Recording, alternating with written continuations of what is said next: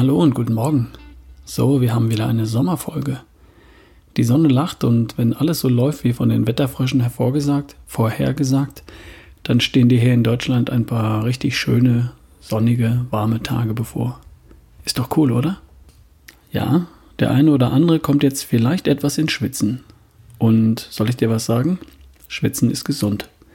Also ärger dich nicht.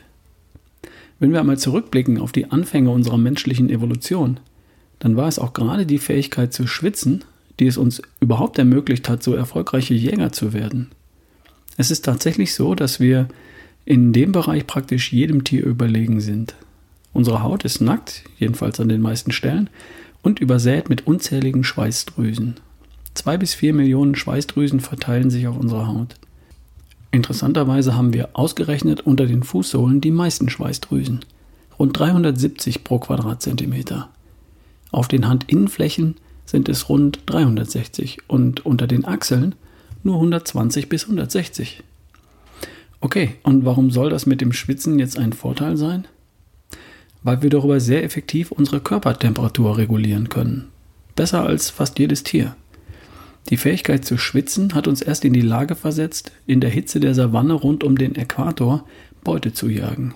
Beute, die wesentlich schneller und im Zweifel auch stärker ist als wir. Wenn wir eine Antilope über längere Zeit in Bewegung halten, immer wieder aufscheuchen, dann läuft sie heiß, sie überhitzt, sie kollabiert. Und dann können wir sie leicht erlegen.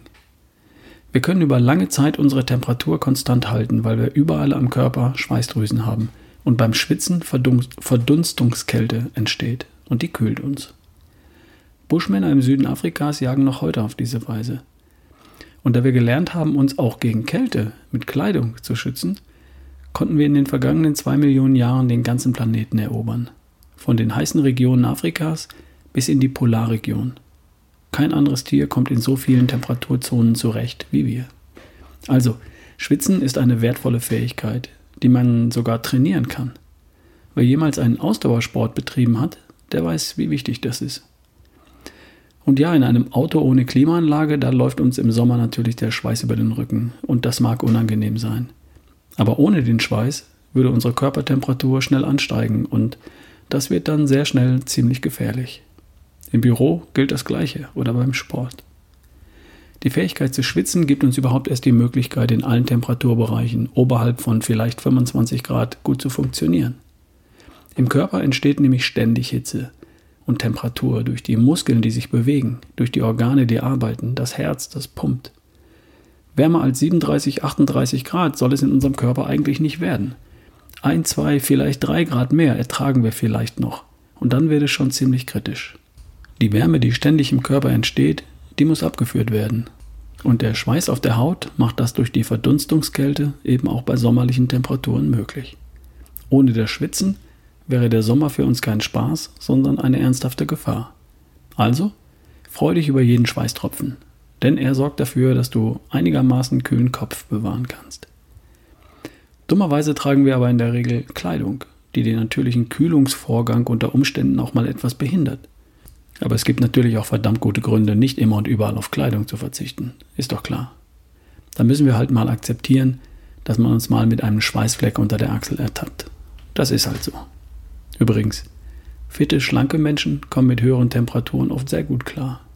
Ein Grund mehr, einen gesunden Lifestyle zu pflegen, oder? Was gibt es jetzt für dich zu beachten?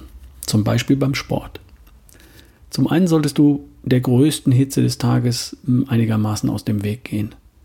Am frühen Morgen sind die Temperaturen noch nicht so hoch. Also warum nicht mal vor der Arbeit? Später am Abend steht die Sonne auch nicht mehr so hoch am Himmel. Warum nicht mal etwas später zur Laufrunde aufbrechen? Die Tage sind gerade jetzt, Ende Juni, die längsten des Jahres. Die Sonne geht schon kurz nach fünf auf und erst nach 21 Uhr wieder unter. Da ergibt sich doch ein riesiges Zeitfenster für Sport im Freien. Und dann solltest du dir vielleicht ein schattiges Plätzchen suchen. Wenn es richtig heiß ist, laufe ich gern im Wald, weil es da einfach kühler ist. Dafür nehme ich dann auch mal eine kurze Strecke mit dem Rad oder mit dem Auto in Kauf. Und ganz wichtig natürlich auch die richtige Kleidung. Sie darf gern richtig heiß aussehen, aber heiß sein sollte sie besser nicht. Lieber helle Kleidung als dunkle und lieber weite Kleidung als enge. Und dann gilt natürlich die wichtigste Regel von allen. Hör auf deinen Körper. Wenn du merkst, dass du heiß läufst, mach langsam. Bleib stehen, brich ab. Geh in den Schatten und kühl dich mit Wasser ab. Schwitzen darfst du, kein Problem. Auch heftig. Schwitzen ist völlig okay. Aber sobald du dich unwohl fühlst, sobald du merkst, dass du einen heißen Kopf oder sogar Kopfschmerzen bekommst, anhalten und raus aus der Sonne. In kleinen Schlucken trinken und wenn möglich die Körpertemperatur senken. Wasser, wenn verfügbar, über den Kopf und über die Handgelenke. Runterkühlen. Ach ja, Wasser. Natürlich gehst du gut hydriert auf deine Laufrunde oder in deine Sporteinheit. Will sagen, du hast vorher ausreichend getrunken.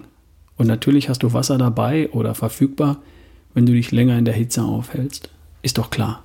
Du bist ja nicht erst seit gestern auf diesem Planeten. Also, Sport im Sommer ist großartig. Weite, helle Kleidung tragen, gut trinken, die größte Hitze meiden, sich nicht überschätzen und immer auf den Körper hören.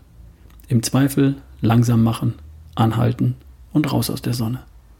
Viel Spaß und genießt die Sonne in den kommenden Tagen. Ich werde es tun. Bis bald, dein Ralf Bohlmann.